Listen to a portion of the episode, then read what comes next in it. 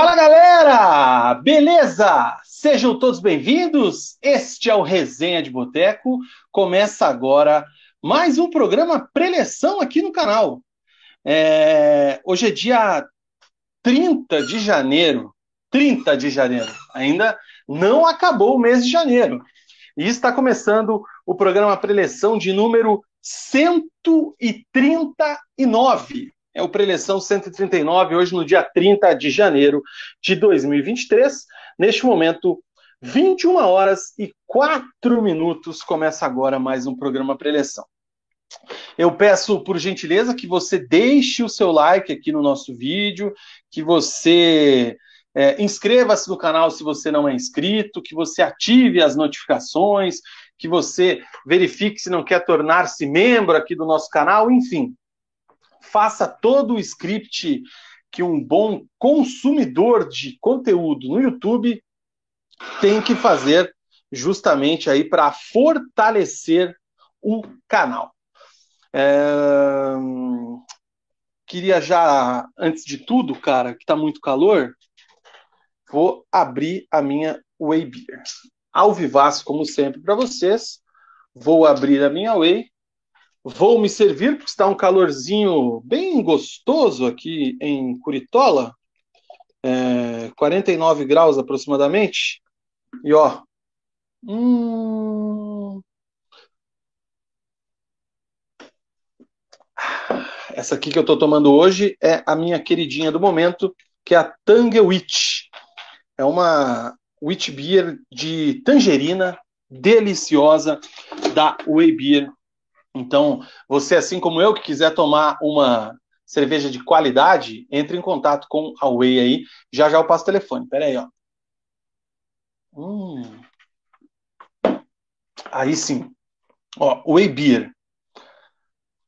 999920063, 999920063 é o telefone do Televendas lá, né? O Televendas da Way. Entre em contato pelo WhatsApp, faça lá o seu orçamento, a sua cotação, verifique lá quais são os rótulos e os sabores que estão disponíveis e faça o seu pedido através do telefone 999920063 ou vá direto ao Bar da Fábrica na Rua Pérola 331 ali no começo de Pinhais, ali na Avenida, passando, a, pega Maringá ali para o lado de Colombo, umas quatro, cinco quadras ali vindo da Vitor Ferreira do Amaral ali, você chega na fábrica da Way, ali em Pinhais. E daqui a pouco a gente traz mais informações aí do Carnaway, hein? Vai rolar o Carnaway, a gente traz mais detalhes também daqui a pouco, durante o nosso querido programa Preleção. Eu acho que eu estou travando a imagem. O áudio tá de boa, mas eu acho que a imagem tá dando umas travadas quando eu falo, né? É, Tô nem aí então, porque a imagem não é importante, o importante é o áudio, é o conteúdo. Olha, o Tobias aparece lá agora aqui, que eu tô na tela cheia, ó, ele tá ali brincando com alguma coisa. E é isso aí. Hoje não teremos Mug ao vivo, tá? É, eu estou ao vivo, nesse momento 21 horas e 7 minutos, mas o Mug tem um compromisso particular. É, então, eu falei 21 horas, Juarez? Será que eu falei 21 horas ou falei 20 no começo? Não, é 20 horas. Mas enfim, vamos lá. O Mug não vai estar ao vivo hoje, ele teve um compromisso particular ali que ele não conseguia se ausentar, mas teremos o Mug em versão gravada. Então, fiquem atentos aí ao longo do programa que o Mug vai estar aqui tecendo os seus comentários, fazendo a sua análise. Ou seja, mais do que nunca, resenhetes, eu precisarei de vocês para a gente fazer esse programa aqui, tá? Então, comentem bastante, mandem perguntas, mandem as opiniões de vocês, mandem aí tudo que vocês quiserem, sempre com muita educação no nosso chat para fazermos esse programa preleção especialíssimo do dia 79 de janeiro de 2023, 20 horas e 8 minutos, se eu falei errado no começo. Boa noite para Matheus Meduni, o grande punhetos que está online aí com a gente, um abraço para ele. Boa noite para Rafaela Betts, boa noite para Marcelão Ostrowski, querendo várias reprises do lance do glorioso Muralha. Galera que tiver no grupo de membros do WhatsApp, manda lá o vídeo, por gentileza. Eu vi que mandaram ontem, mas já falamos muito hoje o dia inteiro, manda de novo para eu baixar e colocar aqui, que eu já já vou falar o que aconteceu aqui com os melhores momentos. Um abraço para o Daniel Loures, deixou o like também. O Gustavão Dias está aqui, saudações do Verdão e Fora Muralha. É, o Lucas está falando que eu sou o guloso dos likes. Cara, eu sou, só que eu acho que eu devia ser até mais, porque eu acho que eu pego leve com a galera do like. Eu acho que às vezes a gente esquece, a gente deixa passar batido. É, nas minhas redes sociais eu biscoito pouco pedindo like e tudo mais. Eu acho que até poderia ser mais mendigo de likes aí, seria, teria que ser mais biscoiteiro para falar a verdade aí, que seria o termo correto do negócio. Mas, é, sou mesmo. Deixem o like aí, galera. Façam o que o Lucas está falando. Um abraço para o Lucas Pedro, nação rubro-negra feliz da vida com o Furacão da Baixada, mais uma vitória. Ele está pedindo aqui para falar do senhor Augustin Canóbio, que, segundo Lucas, escuta os programas Resenha de Boteco. Então, um grande abraço para o Canóbio, que escuta a gente, pelo que diz o Lucas Pedro, e se escuta a gente que tenha a autocrítica e o discernimento de entender que são as nossas opiniões, que ele pode discordar e concordar também, e que quando o Canóbio jogar bem e for decisivo, como foi nesse fim de semana, com certeza será elogiado. Então vamos ver se no vídeo o Mug falou do Canóbio, e vamos ver se eu vou falar do Canóbio para te agradar depois, hein, Lucas? É... O que mais? O outro Lucas está dizendo aqui que realmente é o dia 60 de janeiro. É, o CFC 1909 está dizendo que a, con a conexão está de boa. É, o, a, o compromisso particular do MUG, segundo o Lucas, era fazer uma ameaça anônima para o Muralha. Um abraço para o Alisson Andrade, o Fernando, dizendo que o Muralha fica puto com as doações com ele, mas vai deixar passar dessa vez. Um abraço para o Guilherme Sete, muito boa noite. Boa noite para o Patrick On, falando que o Flamídia não vai passar nem da semifinal no Mundial. E o Spin Games Retro está aqui também deixando o like do diretamente lá do Jardim Cláudia, em Pinhais. Pinhais, mais conhecido como cidade da Weibir, hein, Spin Games? Dá uma passada lá, tomar uma beira. E também o Patrick falando do goleiro Santos aqui que poderia deixar passar na final da Libertadores, que nem ele fez contra o Palmeiras. Cara, não acho que ele deixou a bola passar, gente. Rapidinho, eu vou entrar nessa, nessa sinuca aqui que o Patrick está colocando. Imagina que ele esteja falando do último lance ali, do gol do Gabriel Menino, né? Que tem um jogador do Palmeiras na frente, que eu não me lembro quem é, que atrapalha o Santos, e o Santos, no reflexo, ele põe a mão e, e meio que tira rápido. Cara, eu acho que nem se ele tivesse três metros de braço, o Santos ia conseguir fazer aquela defesa, porque Primeiro que o atacante do Palmeiras atrapalha ele, e aí eu acho que o gol teria que ser invalidado. E segundo, porque o menino erra o chute. Ele finaliza, a bola bate no, no pé de apoio dele e sai mascada. E aí faz aquele efeito absurdo que sai do que sai do alcance do Santos. Então, ele meio que no reflexo, assim, ele viu que não ia chegar e voltou. Então, é, não, não vejo que, que é uma falha do Santos, como a galera tá pintando aí, mas enfim. É, Aderbar é, armou e ele estava ele tava impedido ali na frente do, do, do, lado do Santos, na verdade. Uma galera que já está discordando aqui, ó, tanto o Lucas quanto o, quanto o Patrick já está dizendo que não acham que ele atrapalhou. O árbitro, também, o árbitro também não achou e por isso ele validou o gol do Porco e o Palmeiras se sagrou campeão da Supercopa do Brasil, né? É, os caras estão indignados aqui. Beleza, gente, vamos começar o programa de fato. Vão deixando aí o seu, o seu comentário, vão deixando aí as suas perguntas, vão deixando aí as suas opiniões. Sempre lembrando também que esse programa é um oferecimento de betnaveia.com. É, é mais que sorte, é estratégia. Tem um link aqui na nossa descrição para você apostar lá na, no Bet na Veia. Esse fim de semana eu só tomei bucha no Bet na Veia, porque fiz uma aposta de segurança, como vinha fazendo desde o começo do campeonato, apostando nas vitórias de Atlético e Curitiba, combinando. E aí a gente consegue uma, uma odd bem interessante. E, obviamente, o Muralha é inimigo do Green, e o Muralha foi lá e me atrapalhou. Então, tomei um headzinho. Tinha feito também uma, uma aposta mais na recreação de um bingão ali dos outros jogos do Campeonato Paranaense. E era vitória, derrota tal, e teve dois empates ali, tomei head pra caramba esse fim de semana, mas se você quer também apostar como eu, como a gente faz aqui no Resenha, temos até um grupo para isso, betnaveia.com tem link para você fazer a inscrição através ali do nosso do nosso código especial e código das promoções para sua ativação. Esse barulho é o Tobias, que está brincando aqui com o seu martelo do Thor.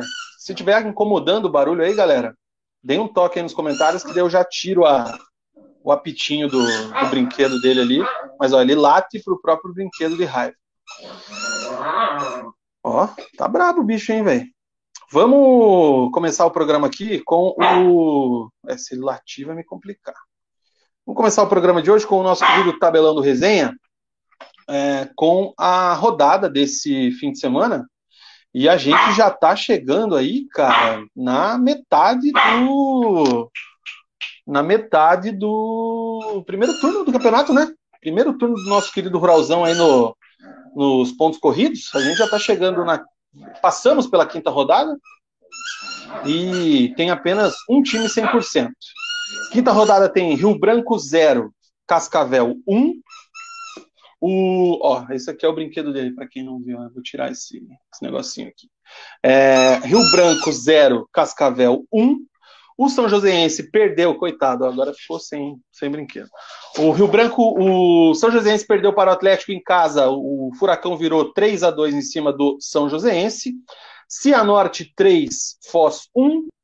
Aí já no domingo tivemos o Coritiba empatando com Azures 2 a 2 Operário 2, Maringá 2, Arucó 0, Londrina 0. Então eu estava falando do bingão que eu fiz no Bet na Veia.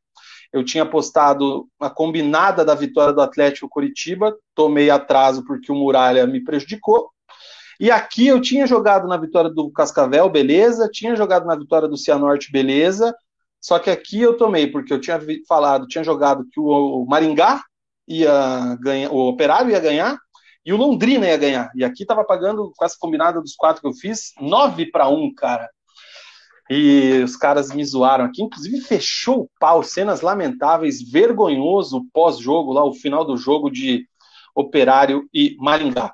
Classificação de momento, então a gente tem aí líder isolado do campeonato, o Furacão Atlético, cinco jogos, cinco vitórias, 100% de aproveitamento. O Furaca, líder isolado da competição. O Coritiba é o segundo com 13, com esse empatezinho aí fica atrás do Atlético. O FC Cascavel é o Cascavel só, na verdade, né? Tem 11 pontos, é o terceiro colocado. O Operário é o quarto com 10, mesma pontuação do Cianorte. O Maringá aparece em sexto com 7. O Londrina é o sétimo com 5. E o Arucô é o oitavo com 4 pontos. Esses seriam os times classificados se a primeira fase do campeonato acabasse hoje. O Azures é o nono, o Foz é o décimo. E na ZR, nós temos o São Joséense com um ponto e nenhuma vitória, e o Rio Branco com zero pontos, cinco jogos, cinco derrotas, nenhum gol marcado. O Jobson já foi até mandado embora. Aquele Jobson já foi mandado embora. Então, foi anunciado por um time lá da suburbana paulista lá. É, que situação, hein? O campeonato tem sequência nesse meio de semana, tá? E aí a gente vai ter o, na terça-feira, lá em Foz do Iguaçu, o Foz recebendo o São Joséense, um jogo que é muito importante aqui para a parte de baixo da tabela e que se o Foz ganha, por exemplo, já tem encosta aqui na classificação entre os oito. Já na quarta, o Atlético joga com o Azures na Arena da Baixada, às 19 horas e 15 minutos. O Maringá, às 9h30, joga contra o Cascavel, lá no Willie Davis. O Operário recebe o Arucô no Germano Krieger. E na quinta, às 19h15, no Couto, nós temos Coritiba e Cianorte. E também Londrina e Rio Branco, fechando a sexta rodada do Campeonato Paranaense. Lembro que essa semana é semana de Atletiba, né? Domingão, seis e meia, na Arena, torcida única, teremos Atletiba, mas isso é assunto para o preleção de quinta-feira, que teremos que ver como faremos, porque é bem no horário do jogo do Curitiba com o Cianorte. Acho que esse programa vai ficar para mais tarde. Então, por isso, é importante você é, ativar as notificações quando você se inscreve, tá? O famoso sininho que a galera fala para você clicar. É, clica lá no sininho porque quando a gente lançar o vídeo, a programação do vídeo, você recebe lá no teu celular, no teu dispositivo, enfim, que vai ter resenha, vai ter preleção, vai ter alguma coisa aqui no canal em tal horário. Então ativa as notificações além de fazer a sua inscrição aqui para não perder, porque provavelmente a gente vai fazer esse programa em horário é, um horário mais tarde, provavelmente vai ser 9, 9 15 por aí. Certo? É, os comentários aqui, ó. O Lucas está dizendo que a fama do Atlético revelar goleiros é mentira. O Everton e Santos tomaram sete gols em 90 minutos. Que vergonha. Capaz, Lucas, pare. Isso aí você está exagerando, cara. Porra, o Everton tem uma carreira aí consolidada já há mais de 10 anos no futebol. Jogou Copa do Mundo por mérito, milhões de títulos aí na, com a camisa do Palmeiras. O Santos, pela, com o Atlético aí, na minha visão, é um dos maiores da história do clube, não só goleiros, mas jogadores maiores da história. É, o Bento surgindo agora, tem um menino lá que está na seleção sub-20. Não fale assim do CT do Caju e dos seus reveladores. É, o Patrick está magoado ainda com a final da Libertadores. Eu concordo com essa parte do Terans aqui que ele falou. Um abraço para Guilherme Mol. Fala, meu padrinho! Essa lenda Muralha já não tem mais clima no Curitiba. Abraços à equipe do Resenha e ao Tobias, sempre online. Agora ele está lá na sala. Ele ficou puto que eu tirei o brinquedinho dele. Tá aqui o, o apitinho. É, um abraço para Pedro SHK, que volta mais tarde. O Patrick está falando aqui do Canóbio. E é isso aí. Ó, o Lucas está falando que é brincadeira, ainda bem, cara. É isso. Classificação feita, próxima rodada também. O tabelão do resenha já foi finalizado aqui no nosso programa preleção. Um abraço para o Abut, mandou aqui um SAV, que não é SAF, não é SAF, é Saudações Alviverdes. Hoje vou ter que dar umas pausas aqui para molhar a palavra, porque é um, praticamente um monólogo, né? Então. Sério, galera, peçam essa Way, essa Tanglewitch, porque é sacanagem. Muito bem, vamos começar aqui agora a parte da análise do nosso programa, né? O nosso debate dos jogos, como a gente sempre faz, com quem jogou por último. E quem jogou por último nessa rodada novamente foi o Coritiba. O Coritiba jogou neste domingo no Couto Pereira é, e recebeu o time do Azures, né? E empatou.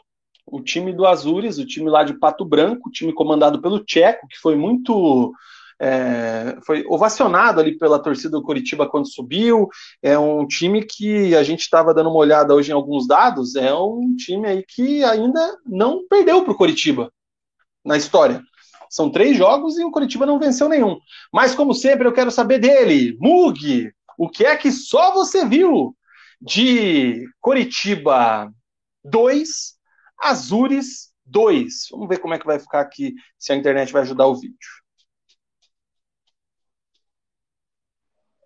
Enfrentou o Azures na quinta rodada. Curitiba enfrentou o Azures na quinta rodada do Campeonato Paranaense dentro do Couto Pereira, é, com algumas alterações em relação ao jogo anterior. Acho que a maior surpresa é, foi a entrada do Muralha no lugar do Gabriel, né, poupando o Gabriel Vasconcelos, que vem tendo um, um destaque enorme nesse início de temporada. Antônio Oliveira optou por manter o Nathan Mendes na lateral direita, também no, no lugar do Natanael, entre outras, né, entre outras substituições em relação ao jogo anterior, é, já que o, que o treinador português ele vem, ele vem é, mesclando o seu time, né, dando minutagem para todos os jogadores. E o Coritiba começou bem o jogo, começou controlando o jogo. O Azures é um adversário que não vem bem no Campeonato Paranaense, o Curitiba naturalmente tomando as ações da, da partida. O Curitiba teve algumas oportunidades no início da, da partida, mas, para surpresa de todos, aos 27 minutos, o Azures, numa jogada nas costas da lenta defesa do Curitiba, é, num cruzamento na área, o jogador do Azures acaba antecipando o defensor do Curitiba e fazendo 1 a 0 para a equipe de Pato Branco. Curitiba não demorou aos 30 minutos num golaço de falta de Vitor Luiz, uma pintura no Couto Pereira, Curitiba empatando a partida é, dentro do Couto Pereira. Curitiba ainda teve uma, uma oportunidade num lindo voleio do Manga, né? mais um lindo voleio do Manga, É, se a bola vai no gol, a bola teria entrado na veta ali, o que seria o 2 a 1 para o Curitiba. E o jogo vai para o intervalo em 1 a 1 com a partida empatada no Major Antônio Couto Pereira. No segundo tempo, o Curitiba volta com mais vontade do que, do que estava no primeiro tempo. É, aos 11 minutos, numa falta cobrada, numa boa cobrança de falta do Vitor, Vitor Luiz, mais uma vez, o Caio César pega, pega a sobra e faz um golaço. É, o primeiro gol como profissional do menino. O menino fez uma partida excelente no primeiro tempo, indo para cima. Muita personalidade do, do, do, jogador do Curitiba, 18 anos a... e, o, e o Caio César acaba fazendo, fazendo o gol do Curitiba ali, colocando o Curitiba na frente do placar. O Curitiba continua controlando a partida, o Antônio Oliveira estava é, é, suspenso né, nessa, nessa partida, então o Lazzaroni e o Bernardo é, ficaram tocando ali do, do banco de reservas a, a equipe do Curitiba. Fizeram algumas substituições, né, entrando o Bernardo no lugar do Marcelino aos 19 minutos. A saída do, do Jesus Trindade, do Vitor Luiz para a entrada do Farias e do, do Porfílio. E aos 34 minutos, a entrada do Potker e do Cadorini no lugar do Caio César e do Rodrigo Pinho substituições que não, não surtiram efeito, né? É, o Curitiba não conseguiu criar grandes oportunidades até que aos 39 minutos uma falha bizonha do Muralha, né? Mais uma falha do Muralha. É o jogador do, do Azures com tamanha liberdade ali pelo setor direito da defesa do Curitiba recebe a bola, tentar o cruzamento para a área. A bola vai fraca para o gol do Curitiba. O Muralha erra o tempo de bola ali, não consegue dar o tapa para fazer a defesa que o Coritiba acaba, acaba tomando o gol de empate do, do Azures ali na, na reta final do, do, do jogo. O, ainda tem uma oportunidade com o Manga, uma bela jogada, onde ele, ele vai na linha de fundo, cruza, o Manga, o Manga acaba finalizando para fora, uma, uma boa oportunidade para o Curitiba, mas o Manga não conseguiu converter em gol. A partida termina empatada em 2 a 2 né? É uma partida, é, dá para se dizer, ruim do Curitiba, né? apesar de, de ter tido o controle do jogo durante a partida, mas o Curitiba está devendo muito nesse início de temporada ainda, tem muitas coisas para se ajustar.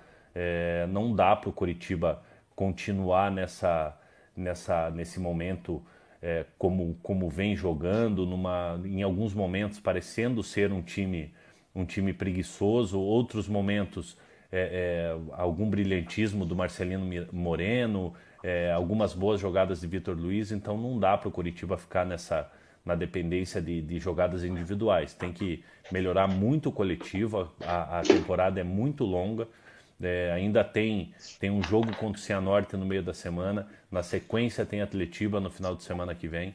É, então o Curitiba, Curitiba precisa melhorar muito coletivamente porque ainda está devendo é, para a próxima partida contra o Cianorte, o Chancelor acabou tomando o terceiro cartão amarelo, né? O Manga estava, estava, estava pendurado também. É, poderia ter tomado esse cartão nessa partida para estar tá livre para jogar o Atletiba. É, acabou não tomando, mas o Chancelor está suspenso para a partida contra o Cianorte.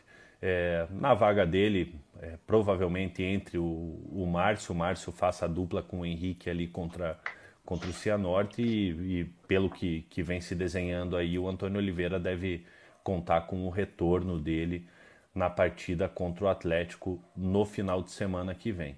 Falando de Muralha, Muralha mais uma vez, né, é, é, como eu já falei, é, falhando, é, é, sendo decisivo no, no, no, resultado, né, o Curitiba estava na frente do placar, é, então tem algumas coisas que precisam, precisam serem repensadas ali dentro do, do, do Coritiba, porque, porque não dá. É, o Muralha pode ser um baita de um profissional, um cara bom de grupo, mas quando atua acaba, acaba prejudicando, prejudicando o Coritiba. Eu acho que o Coritiba é, tem o Marcão ali como, como reserva, dá para você, dá você utilizar ele numa, numa eventual ausência do, do Gabriel, que é o titular absoluto. Tem o Sidney também, que, que faz parte do elenco, mas o Muralha ele já está com a confiança totalmente minada. É, a torcida do Coritiba já pega muito no pé dele, então isso deixa a cabeça do jogador é, é, ainda é, mais nervosa, né?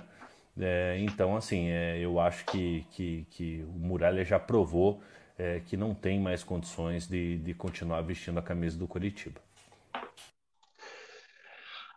É isso aí, esse, esse foi o, o, comentário inicial, que é que só o Mug viu de Curitiba 2 e Azures 2, mas às vezes assim, até, até meio que não, faz muito sentido às vezes essa frase, né? O que é que só você viu, Mug? Porque tem coisas que todo mundo já viu. A principal delas é que o Muralha não dá. Com a camisa do Curitiba, o, Muralha não tem mais condição. Não há mais possibilidade, infelizmente, do profissional atuar na camisa com a camisa do Curitiba no Couto Pereira. Cara, é impressionante. Eu estou vendo aqui o, o, comentário do Clube dos Cheveteiros, um grande abraço, dizendo que quando ouviu na rádio que a, a confirmação do Muralha no gol, realmente torceu a cada minuto na arquibancada do Couto Pereira para que ele tivesse uma boa jornada, como nas últimas participações dele contra o América Mineiro. Infelizmente, ao final do jogo, houve a falha.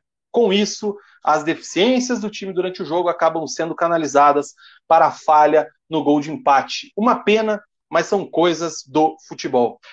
Cara, não tem, não tem mais ambiente, não tem mais como. Até tem o bingão do Mug quando vai falar do Coxa, a gente tem que fazer lá no nosso grupo de membros.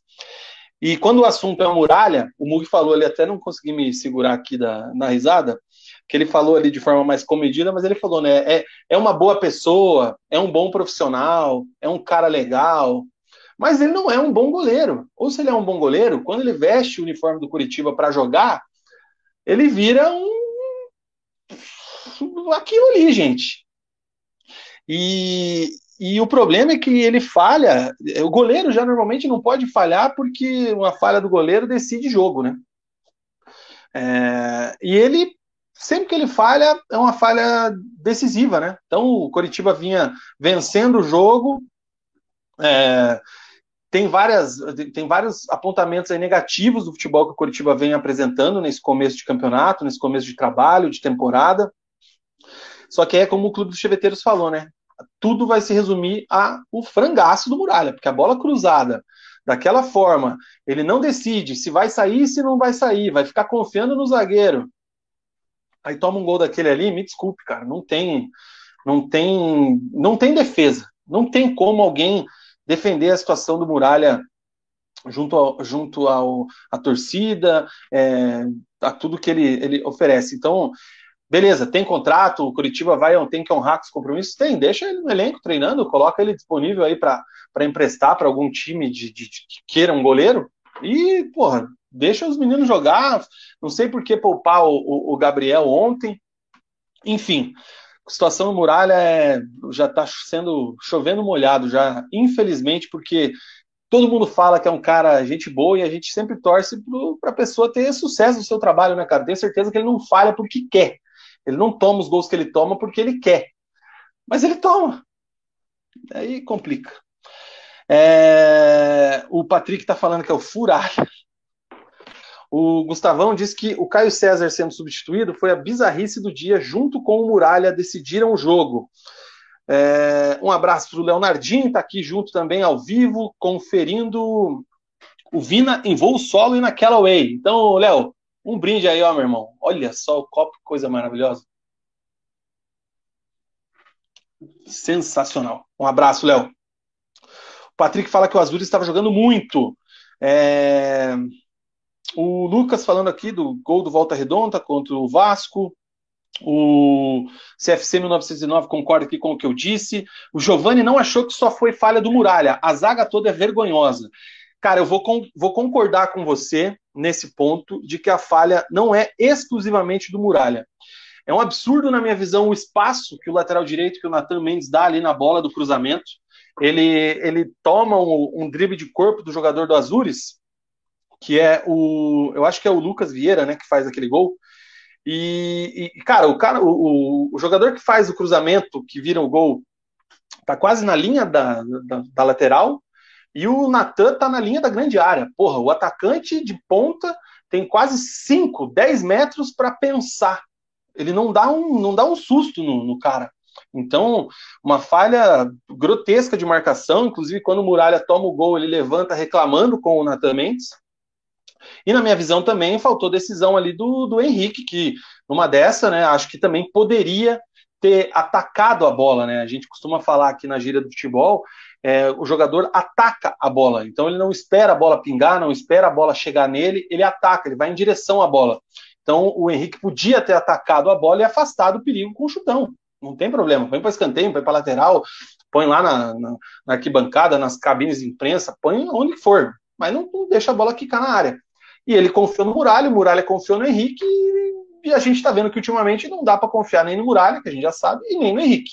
Então eu concordo que não foi uma falha única e exclusiva do Muralha, mas ele tinha que se decidir ali, Giovanni. É, o Pedro SHK é fã do Muralha, injustiçado. É... o Lucas até agora não entendeu porque rodar goleiro. Portugal, o Portuga mandou muito mal. Rafael Abetes diz que a frase não tem defesa para o Muralha é perfeita. Uma coisa que o Muralha podia fazer, tudo bem que já é tarde, né? Mas a gente vê tanto jogador aí contratando assessoria para mudar de nome, que eu acho que o Muralha já devia ter feito isso há algum tempo já, né? Tem muitos jogadores aí que, que quando surgiram, é, lá nas categorias de base, por exemplo, tinha o, o alcunha de Pelé, é, Léo Pelé, Edson Pelé, é, e cara, a responsabilidade que você carrega, né? Então, quando eles chegam no profissional, eles mudam o nome, né? Eles tiram o Pelé e aí põe o sobrenome, ou vira só Léo, enfim. O Muralha não é Muralha, faz tempo, nunca foi, na verdade. Eu acho que ele já podia ter trabalhado isso aí, cara, porque é pesado isso aí, hein? O Marquiseira. Dizem que o Muralha é bom de vestiário, mas quando soltam os bastidores dos jogos, a função dele é puxar o um por todos, todos por um. Tenho certeza que outro jogador pode assumir esse desafio. Ai, cara, que fase. É, cara, o Gustavo tinha falado aqui da saída do Caio, né? Que foi um absurdo, na opinião dele aqui, a substituição dele. Estava muito bem o menino no jogo, estreia dele como titular. E tem um vídeo, o, Mug também mandou uma opinião aqui sobre isso. Vamos colocar o videozinho do Mug aqui para ver o que, que ele fala sobre o Caio César. Depois da partida de ontem, eu não posso deixar de. E depois da partida de ontem, eu não posso deixar de, de falar do Caio César, né? Que partida que fez o menino. É, como eu já falei na análise do Coritiba, é, fazendo seu primeiro gol como profissional, mas fiquei impressionado com a personalidade do menino, indo para cima, já mostrou personalidade nos outros jogos que entrou, sua primeira partida como titular, é, e mostrou muita personalidade, indo para cima, sem medo do adversário, é, e foi agraciado, aí foi recompensado com, com o gol, né? É, que seria o gol da vitória, não fosse não fosse a falha do Muralha. Então, mais um jogador, mais uma joia do Coritiba aí que, que surge, que se bem lapidado vai, vai render bons frutos para o Coritiba, não só dentro de campo, mas futuramente é, numa venda aí para fora do, do, do, Brasil, assim como foi com, com Igor Paixão. Então, Caio César é, merece os parabéns pela partida que fez, pelos outros jogos que, que vem entrando, e eu espero que ele continue com essa personalidade toda aí que vai ajudar muito Coritiba durante a temporada. É isso aí, Muk. Cara, eu vou na mesma linha que o Gustavão falou ali, que na minha visão também foi um absurdo é, você tirar o Caio do time. Foi a estreia dele como titular, ele já tinha jogado dois jogos ali entrando no decorrer, né? E com esse rodízio aí que o Antônio Oliveira está propondo, ele jogou até no lugar do Robson ali pelo lado direito. E o menino mostrou muita personalidade, né? Qualidade ele já tem, isso já é nítido é, desde a base. É um menino que se aposta muito, tá? É, e quando sobe, não pode sentir a pressão. Não pode ver a torcida do Couto, ver a torcida ali nas arquibancadas e tremer. Tem muito menino que treme quando sobe. E não foi o caso dele, chamou a responsabilidade, pediu bola, fez jogadas é, agudas, interessantes, é, tem muita qualidade técnica, muita velocidade, né? Estrela. Além de tudo, tem estrela, porque é ele quem sofre a falta do gol do Vitor Luiz, que é um golaço, inclusive, um golaço. Gol de falta sempre é lindo. É, eu adoro ver gol de falta porque faço muito gol de falta, fazia, né? É, então, o, até eu me peguei no meu Miguel aqui. O Vitor fez um golaço de falta numa jogada do Caio, e depois, numa jogada do, do Vitor Luiz, a bola sobra para o Caio fazer o segundo gol ali, o primeiro gol dele como profissional. E aí o Antônio Oliveira substitui o garoto, né? O Antônio Oliveira colocou ali no lugar dele o Potker, né, que é um dos jogadores aí que foram contratados para essa temporada, um dos nomes aí mais famosos do elenco, vamos dizer desse jeito.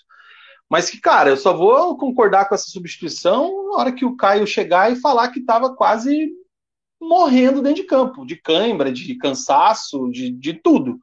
Porque não tem justificativa você tirar o menino que estava muito bem no jogo. Então, é, mal, uma opção ruim do Antônio Oliveira, na minha visão. É, ele fez aqui outras substituições também, né? Colocou o Cadorino no lugar do Rodrigo Pinho, o Bernardo no lugar do Marcelino Moreno. O, o Moreno, galera, não sei se concorda, mas eu vejo ele com alguns lances de muito preciosismo, assim, né? Ele tenta fazer umas jogadas de efeito, um pouco mais individualista. É, se ele fizesse mais simples, eu acho que ele seria até mais, mais produtivo em campo. Sei não, hein? Vamos acompanhar com mais atenção esse, essa situação aí, porque estou é, achando que isso aí já está começando a prejudicar mais do que ajudar. Mas enfim, é, uma pequena mostragem ainda para já falar nessa situação. William Farias entrou no lugar do Jesus Trindade, o Porfírio ganhou chance no lugar do Vitor Luiz também. E o Muralha, agora eu tô vendo aqui, conseguiu tomar até um amarelinho, hein, cara? Que situação. É, o Mug falou bem ali do lance do manga, né? A gente tem acompanhado aí os, os repórteres, aí as matérias no, no decorrer da semana que ele tá treinando, né? Depois daquele gol lá do, do Richarlison na Copa, que resgataram lá um vídeo dele treinando aquele lance, o manga também é, está nessa vibe, né? Está treinando o voleio, já é o segundo que ele tenta, daqui a pouco entra, e aí ele vai dar entrevista dizendo que é o segundo gol de Pelé que faz Aleph Manga. Clube dos Chiveteiros diz aqui que o curioso é que o Muralha faz defesas bem difíceis, mas em compensação, os gols que leva são bolas geralmente tranquilas. Ontem ele defendeu uma bola onde o jogador do Azures estava sozinho na área. Pois é, cara, é... não dá para entender o que acontece. Às vezes, é, é, até ia falar assim, pô, o goleiro tá com excesso de confiança, né? A gente que viu grandes goleiros aí ao longo da, da, da vivência do futebol, a gente é, lembra de goleiros que são ídolos, campeões do mundo, que falhavam por excesso de confiança, né? Vamos pegar aqui, sei lá, o São Marcos do Palmeiras, Dida, Rogério Ceni, esses caras monstros. Citar os três últimos campeões com a seleção brasileira. E eles tomavam, às vezes, uns gols assim que era claramente excesso de confiança, né? Agora você vai falar que o Muralha vai ter confiança para fazer a defesa, com tudo que acontece na carreira do cara. Então é difícil, cara. Mas enfim, fica aí o a, lembrança e, cara, não sei, não dá. Enfim, Lucas Pedro, fã do Muralha, fica Muralha, é isso aí. O Alisson Andrade está falando aqui isso aí. O Rogério Senna no final da carreira tomava gols absurdos também. Eu lembro que o eu lembro que o, o Rogério Senna no final da carreira já estava até meio pansudinho, né? Essa pancinha que ele tem hoje como treinador aí era, era, era já estava carregada já na, no, no, na fase final ali de goleiro Rogério Ceni. O André Ferreira de Melo diz aqui, ó, já tive colega de trabalho, muito gente boa, mas profissionalmente péssimos. É aquilo, cara. O cara pode ser parceiraço. Pô, fim de semana chama o cara para almoçar na tua casa domingão. Só que profissionalmente o cara só joga contra você, contra o teu negócio. Então, porra, alguém tem que tomar uma decisão. Eu acho impressionante isso aí não acontecer. Entretanto, eu queria levantar uma bola aqui para a galera, principalmente para os torcedores do Coritiba e até os atleticanos que estão nos acompanhando, paranistas, enfim, todo mundo que está acompanhando a gente. Por favor, deixa o like, ativa aí a. É, se inscreve no canal, tem aqui os links para você se tornar membro, enfim. É, a entrevista do Antônio Oliveira, porque perguntado sobre a questão do Muralha, ele simplesmente disse que não iria responder. E não respondeu. É uma entrevista coletiva, ele que estava suspenso, tá? Para a galera que não acompanhou no detalhe, são cinco jogos do Paranaense, ele já estava su suspenso porque tomou três amarelos em quatro jogos. Então ele estava fora e pelo regulamento do nosso campeonato, pelo que eu entendi, mesmo o cara suspenso, diferente do Brasileirão, ele vai para a coletiva. Então Antônio Oliveira foi para a coletiva. E questionado sobre o Muralha, ele simplesmente pipocou. Que para mim isso é pipocar. Ele não, não, não quis falar, não quis defender o goleiro, não quis passar um pano, não quis ser político com o jogador do elenco dele. É... E aí, na minha visão, humilde, errou mais uma vez, né? Mais uma resposta, mais uma colocação do Antônio Oliveira que eu acho que não foi a mais feliz. Porque, por exemplo, o menino Caio deu entrevista no final do jogo. Teve vários jogadores que, após o empate com gosto de derrota do Azures, é, não quiseram falar com a imprensa ali na saída do jogo, né? Porque a gente tem os repórteres das rádios e tal, da TV também. E a galera não quis falar. O Henrique da vida, que é extremamente experiente, não quis falar. Agora o Caio falou, falou do gol dele, falou do sonho e tudo mais, e perguntaram sobre o Muralha para o menino. E o menino, abre aspas, é, não tem culpado, o grupo está fechado e unido, é continuar o trabalho. Ou seja, ele isentou o Muralha, está certo, o menino de 18 anos não pipocou na entrevista. Aí você vai na coletiva, o treinador, o comandante, é, diz que não vai, não vai responder. Me desculpa, não dá, cara, não dá. É, o Antônio Oliveira também deu uma, uma, umas outras respostas mais pesadas, no sentido de elenco, de formação. Eu acho que esse elenco aí tá, tá talvez tendo todo esse, esse, esse revezamento, né? Que às vezes já parece um pouco exagerado, é, para realmente esgotar todos os testes possíveis para depois fazer mais uma limpa ao final do Paranaense, visando o Campeonato Brasileiro. Então, enfim, mas eu acho que pega mal. O Clube dos Cheveteiros diz aqui que comentaram numa rádio que o Marcelino, de 10, joga mais para ele do que para torcida, joga mais para ele e para torcida do que para o próprio time. É um jogador com muito recurso técnico, mas tem que estar tá focado no coletivo. É mais ou menos o que eu, que eu também enxerguei ali, Clube dos Cheveteiros. E o Lucas falando aqui que o Antônio Oliveira estava putaço com o Muralha. É, alguém tinha comentado mais cedo aqui, não lembro quem, que o Azul estava jogando muito. Foi o Patrick, achei aqui o comentário. E realmente, cara, quero destacar, é mais um time do Tcheco, que é um time muito bem encaixado, né? Muito bem estruturado em campo e tem alguns bons nomes. E o que eu destaco aqui principalmente é o Fabrício Oia, né? que é um camisa 10, é um menino que fez a base no Corinthians. Eu até achei que estaria em outro estágio da carreira nesse momento, mas enfim, uh, coisas do futebol. Tá ali no, de, na, no comando do, do meio-campo do Azures, e é um menino que eu gosto muito. Então, destacar aí mais um trabalho do Tcheco, né, cara? Vamos ver aí quantos trabalhos o Tcheco vai fazer no nosso interior, em times aí de divisões menores para ter uma chance aí num time de maior expressão.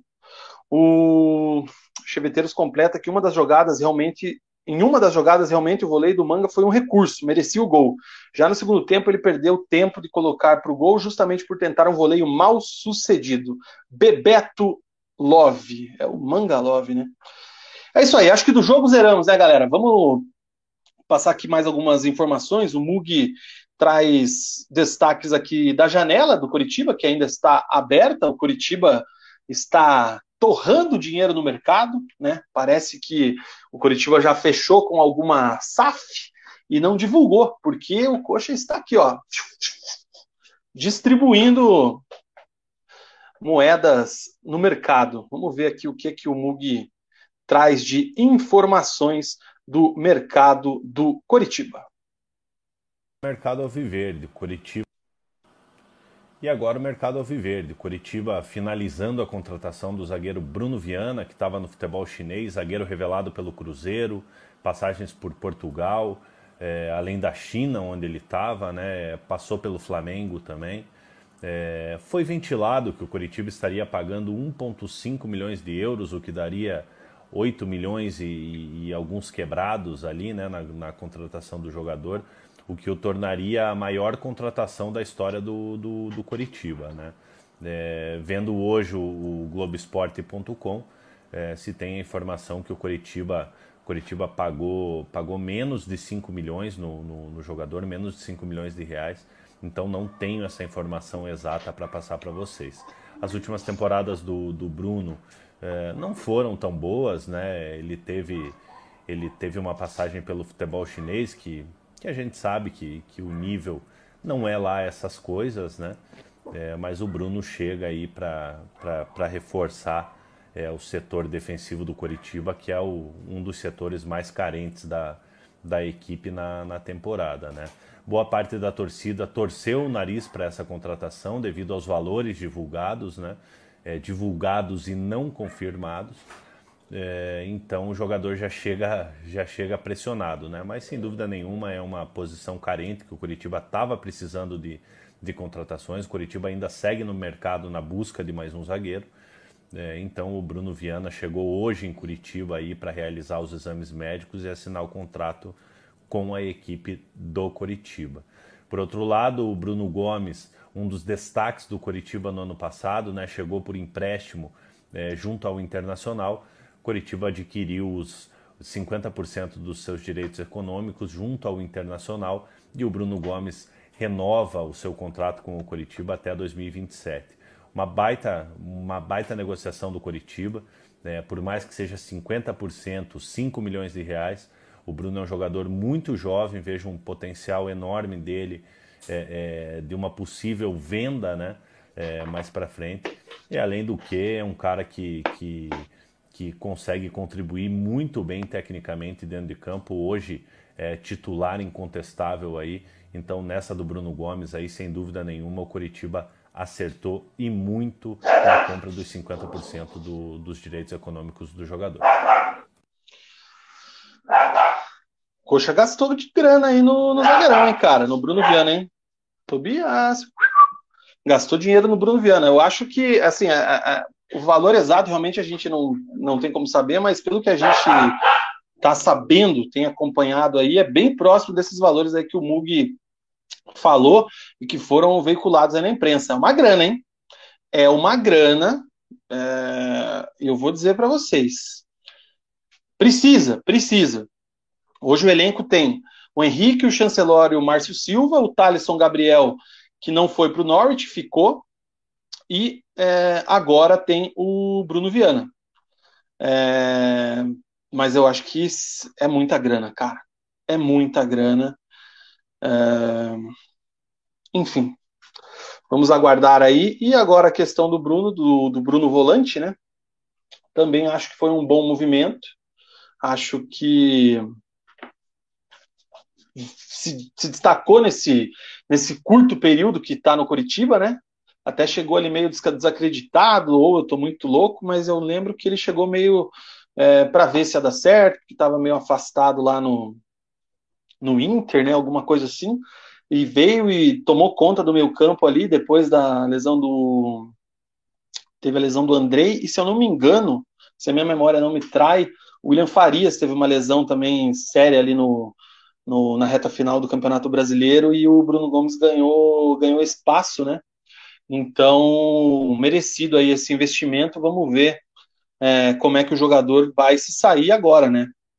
Curitiba é, já se empolgou dessa forma com outros jogadores, né? Quando vão bem aí no empréstimo, e aí o Curitiba vai lá e banca e o negócio não dá certo, né? Um abraço aí pra galera que era fã do Gauzidani mas não é o mesmo, não é o mesmo caso, cara. Vamos ver, é aquela coisa.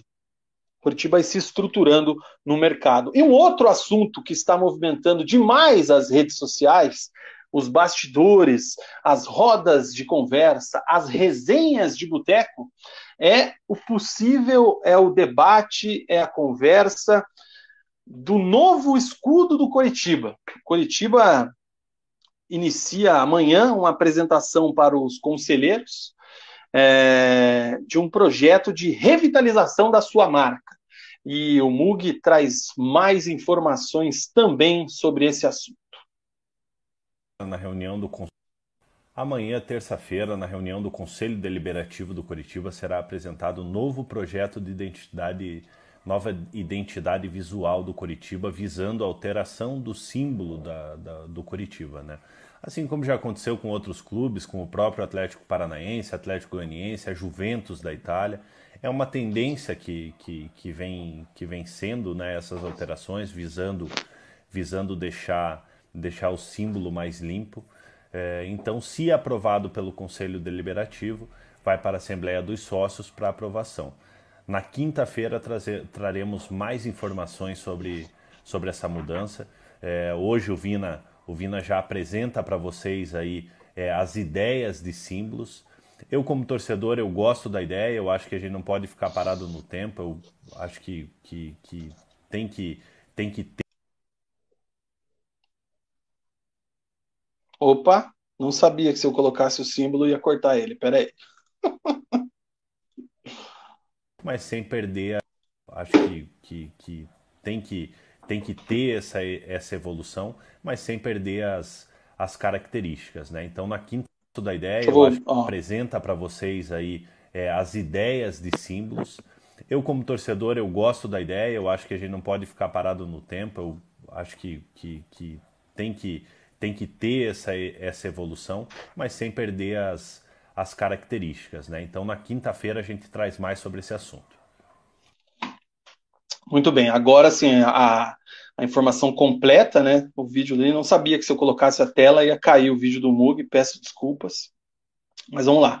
Esse aqui é, o, é a arte que o GE traz aí em primeira mão. Acho que é em primeira mão, acho que foram, foram os primeiros a, a trazer do projeto aí da nova identidade visual do, do Curitiba, do Verdão do Alto da Glória, que seria esse símbolo do meio aqui, né? Aqui é uma alusão a outros que o Coxa já teve em sua história, e a ideia do Curitiba, então, é fazer, é aprovar, apresentar isso aqui para os conselheiros nessa reunião de terça-feira, e aí, uma aprovação, como bem disse o MUG. Eu lembro vocês que esse programa está sendo transmitido ao vivo é, nesta segunda, dia 30 de janeiro, nesse momento 20 horas e 55 minutos, horário de Curitiba. E tá aí, cara, assim, ó, eu vou, vou dar minha opinião, tá? Não, não sei se faz sentido, se é interessante, mas enfim. É, eu penso que isso aqui é uma questão muito particular de cada um, sabe? É, é a questão é da, da tendência minimalista, né? que, que está aí é, no, no futebol recentemente. É, eu acho que o, o, caso mais emblemático dessa questão aí do minimalismo é o da Juventus, né, que, que era aquele escudo bem tradicional, que era um, não é oval aquilo, mas enfim, com as listas e tal, e do nada os caras pegam e metem um J lá só. Tantos outros, né?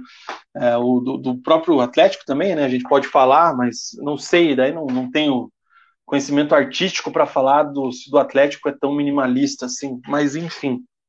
E aí a ideia do Curitiba é essa, né? Pelo que a gente percebe aqui, sai aquela o letreiro, né, do Curitiba Football Club, o 1909, né, que tem da fundação embaixo, e tem essa essa mudança na fonte ali, tudo mais. É, enfim, é uma questão de gosto, cara. Eu acho que o, o, que diferencia, por exemplo, eu vi muita gente comparando a situação aí com o Atlético, que teve essa mudança aí lá na pré-jogo, pré-final da Sul-Americana. É, a, diferença é que ele mantém muito o conceito do escudo original, né? Do escudo atual. Não é, nem, é, não é bem original, mas do escudo atual não é uma mudança tão drástica como é a, como foi a mudança do escudo do Atlético, né? O escudo do Atlético ele era esse padrão redondo e, e vem pelo, pelo que ficou agora lá naquela diagonal para cima lá que que imitam é alusiva a um furacão, né? Lembrando que Curitiba, ao longo da história, ele passou por nove alterações no seu escudo. A última a última alteração foi em 2012, com algumas mudanças aí é, referente à última atualização que tinha sido em 1990. Enfim, eu acho que mais de gosto mesmo, e aí vai na parte comercial. Eu concordo da questão de não ficar parado no tempo, tá? Isso aí eu concordo sim. Acho que sempre tem que estar em evolução, tem que estar sempre pensando em crescimento. Mas se o time tiver bem, se o time estiver disputando título, se o time estiver jogando bem, se o time estiver dando alegria para o seu torcedor, o símbolo é menos importante, tá? Não adianta nada se atualizar o teu símbolo, atualizar tudo, continuar praticando um futebol abaixo do que se espera e principalmente tendo uma política atrasada, né? Que é uma coisa que a gente sabe que é meio complicada em alguns clubes. Então, enfim, vamos aguardar aí o que vai acontecer nessa Assembleia do Curitiba, mas está aí o registro do possível novo escudo do Curitiba, que vai amanhã para conhecimento dos conselheiros aí. Certo, gente? Ó, o Sem Miserinha tá aqui com a gente, um abraço para ele. Um boa noite especial para o Faversani. Ó, Faversani, teu, teu nome tá sem o símbolo de membro do canal aí, hein, cara? Veja aí se você não deixou de ser membro, hein?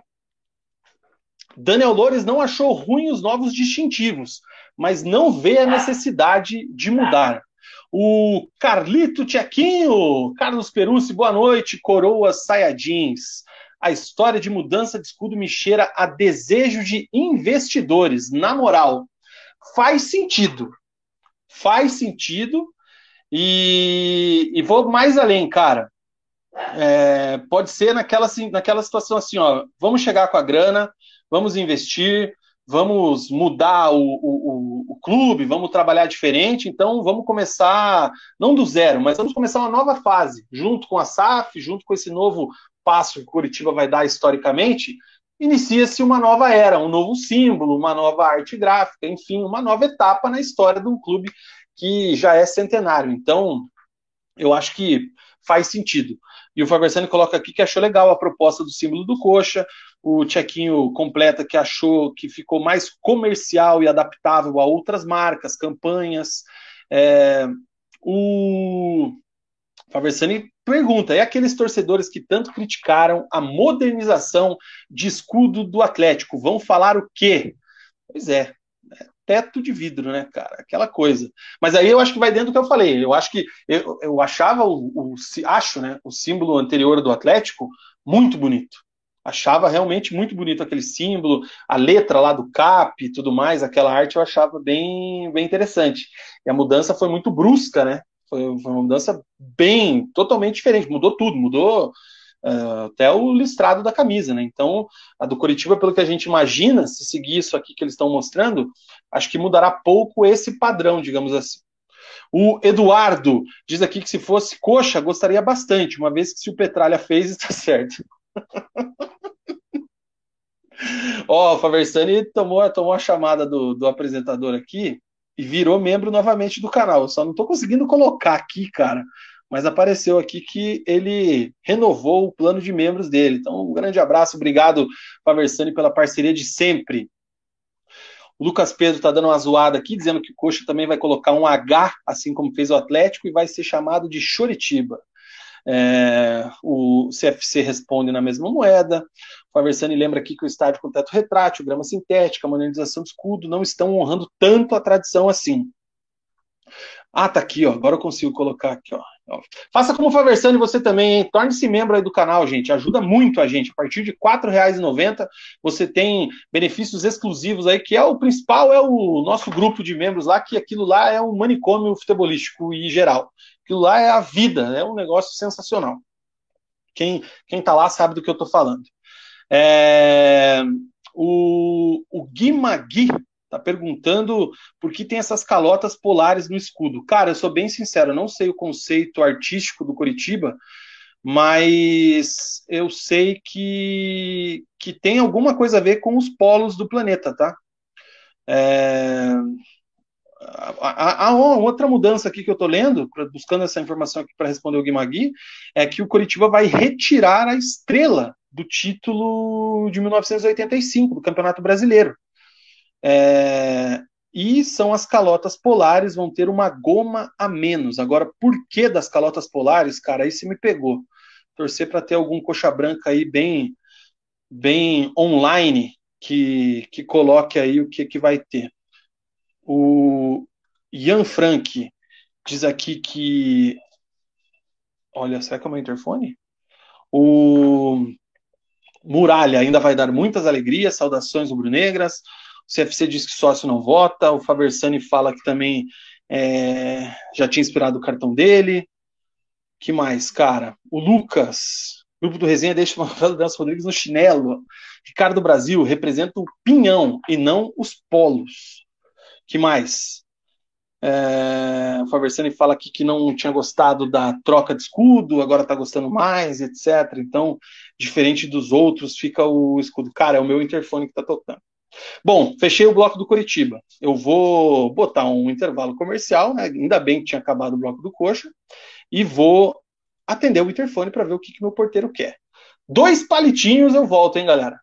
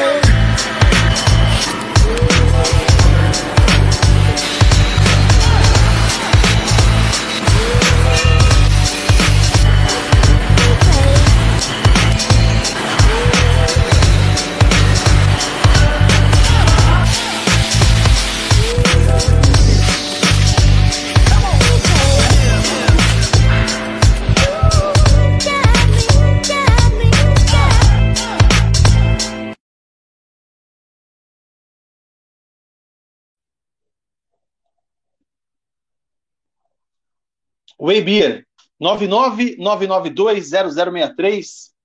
Entre em contato lá com o WhatsApp da Way, faça você a sua cotação, sua verificação de shops que estão disponíveis, quais são os sabores, quais são as delícias que estão disponíveis para você adquirir e faça como eu. Tome uma Whey Beer no conforto da sua casa, escolha lá o sabor que mais te apetece e deguste esta maravilha 999920063, Rua Pérola 331, em Pinhais. Ou dá uma olhada lá nas redes sociais, arroba Way Beer. Eu estou tomando uma Tanga Witch, que é uma Witch Beer com tangerina. É uma delícia. Para esse calor, galera, não tem erro. Isso aqui é um néctar, desce igual água, né? Vocês podem ver que está indo embora já aqui um litro de, de chopp para uma segunda-feira, tá top, hein? Inclusive, bolei até para não, não ficar tendo que levantar como eu estava sozinho hoje. Bolei até o cooler do resenha com gelinho aqui, ó, para meter minha whey beer, cara. Então, kit completo para trabalhar aqui nesta noite com vocês, porque não é fácil, cara. Tem que ter aqui um, uma preparação legal. Então, ó, tá no, mantendo a temperatura aqui, o cooler do resenha e a minha Whey Beer 99 9920063. Eu quero destacar é, ainda que teremos no dia 11, onde está, onde está, onde está, aqui, ó, o Carnaway. O Carnaway, ele, deixa eu vir pro ladinho aqui, ó, deixa eu ver se eu vou conseguir aparecer. O Carnaway no dia 11 de fevereiro, a partir do meio-dia, lá no Bar da Fábrica da Way, é, várias atrações aí para fazer um pré-carnaval da Way. A gente tem aqui, ó, são quatro bares com mais de 60 torneiras e 20 estilos de chopp disponíveis para você degustar. Então, quando você comprar o seu ingresso, antes de você chegar lá, manda uma mensagem lá no Instagram ou no Twitter do Resenha e pede umas dicas lá que tanto eu quanto o Mug estamos preparados e somos especialistas em whey para vocês, tá? Então, mais de 20 estilos de chopp disponíveis no Carna Whey. Uh, algumas das atrações que estarão lá brilhantando esta tarde pré-carnaval, né? O Funk Pernomútil, o Grupo Tamo Junto, o Baile do Pita e a bateria de escola de samba da Mocidade Azul. Tem também praça de alimentação, contando lá com o Bar do Açougueiro, Rock Pizza Roll, espaço kits gratuito, com direito a monitoras lá para cuidar da criançada e também espaço pet para você levar, levar o seu bichinho de estimação, como eu levei da última vez o Tobias, você pode levar também o seu e curtir a festa com tranquilidade. Carnaway, das, do meio-dia até as 20 horas lá em Pinhais, você compra os ingressos no Simpla. Então, entra lá no Simpla, procura lá o Carnaway, é, se você não quiser entrar direto no Simpla, entra lá no Instagram da Way, Way Underline Beer, lá vai ter o link e você faz aí a aquisição do seu ingresso. É um evento para toda a família, é um evento muito legal que a Way não fez aí nos últimos anos devido à pandemia. Está voltando esse ano de 2023, então não dá para perder esse evento, o Carnal Way, sábado que vem, dia 11 de fevereiro, na fábrica da Way em Pinhais. Certo? Agora eu volto para cá para seguir o programa. Também lembrando que é um oferecimento de Bet na Veia. O resenha é um oferecimento de Bet na Veia com as melhores odds do mercado. Compare, hein? Se você entrar lá no betnaveia.com agora e comparar as odds do nosso Bet na Veia com o da concorrência, vai ver que o Bet na Veia está pagando muito melhor. Então, é, entrar pelo nosso link que está aqui na descrição do vídeo, fazer o seu cadastro, fazer o seu depósito, apostar e ser feliz. Porque para a galera que, que não sabe, as odds é o que o, a moeda que a gente paga lá para quando a gente acerta, né? Então aquela, aquela coisa lá, 2 para 1, 3 para 1, 5 para 1, a Bet na Veia paga melhor do que os outros, as outras plataformas aí de apostas. Então entre lá, betnaveia.com, as odds são sensacionais. Bet na veia é mais que sorte, é estratégia. Link abaixo. Certo, gente? Aí sim, hein? Vamos dar sequência aqui ao nosso programa preleção. Quero destacar que a gente fez a nossa tier list do Atlético, dos atacantes do Atlético semana passada. Esse vídeo está postado no nosso canal também, de forma separada, como se fosse aqueles cortes, cortes do resenha. Tá lá um corte só da tier list, tá? Então a gente vai começar a fazer tier list agora durante a semana. A primeira foi dos camisas 9 atleticanos. Então a gente escolheu ali os caras nesse século e qualificou. E nesta quinta-feira, faremos a mesma, só que agora do Coritiba. Então fiquem atentos aí que a gente vai fazer também a mesma tier list dos atacantes do Verdão do Alto da Glória. Isto posto, meus nobres, vamos falar aqui do Furacão. O Furacão que no sábado foi viajou até São José dos Pinhais, né? O jogo era fora de casa, mas parecia que estava em casa. Por quê? Porque jogou em São José com uma grande torcida, grande presença da torcida atleticana num calor absurdo em São José, um calor desértico que fez naquele sábado, maravilhoso para a gente tomar uma whey beer. Mas para quem foi no jogo, para quem jogou bola naquela grama sintética é, e teve que sofrer, torcer para uma virada contra o São Joséense, foi complicado. O sistema de irrigação do estádio fez a festa da galera e o Atlético virou para cima do São Joséense, venceu pelo placar de 3 a 2, com vários destaques aí dos gringos, mas eu quero saber, como sempre, Do Mug, o que é que só você viu, Mug? De São Joséense 2, Atlético 3. Visitou São e o líder Atlético visitou o São Joséense no estádio do Pinhão, né? É, o São Joséense com uma péssima campanha no Campeonato Paranaense, está na, na, zona de rebaixamento, vinha de quatro jogos com apenas um empate, né? É, e o Paulo Turra fazendo, fazendo aquele rodízio no elenco, né? Que ele começou a partir do jogo contra o Foz, né? Os três primeiros jogos utilizando o que ele tem de melhor. É, e nessa partida contra contra o São Joséense, promoveu algumas alterações com o retorno de alguns titulares, né, como Kelvin, Canóbio, Vitinho, Matheus Felipe, é, é, fazendo, fazendo a dupla de zaga ali, é, junto com com o Zé Ivaldo, a estreia do Fernando como titular né, é, na equipe do Atlético, no lugar do contestado Pedrinho, é, e um calor danado em Curitiba, né, no, no sintético do Pinhão, é, logo no início do jogo, o Atlético já toma um susto, né? Com um minuto de jogo, numa trombada no meio de campo ali do Alex Santana. O jogador do São Joséense dá uma bela enfiada de bola nas costas do Matheus Felipe. E o São Joséense surpreende o Atlético e abre o placar da, da partida. O Atlético não demora para se encontrar, né? Logo aos nove minutos, o Canóbio faz um lançamento, o, o Vitor Bueno dá o passe para o Pablo é, e o Pablo, artilheiro do Campeonato Paranaense com cinco gols em cinco jogos, faz o gol e empata a partida. O jogo dá uma baixada de nível é, é, é, devido ao calor que fazia em, em, Curitiba e São José dos Pinhais, né? É, então, naturalmente, o jogo, o jogo deu uma caída ainda no primeiro tempo. De lances importantes no primeiro tempo, ali um pedido de pênalti para o São Joséense, outro pedido de pênalti para a equipe do Atlético Paranaense mas foi só no primeiro tempo. No segundo tempo, a equipe do São Joséense volta melhor do que a equipe do Atlético. É, logo aos nove minutos, o Ricardinho, aquele ex-lateral do Coritiba, é, veterano já, faz o cruzamento, a bola, o Zé Ivaldo tenta afastar é, e acaba, acaba marcando contra, mandando para o próprio patrimônio ali, fazendo 2 a 1 um para a equipe do São Joséense.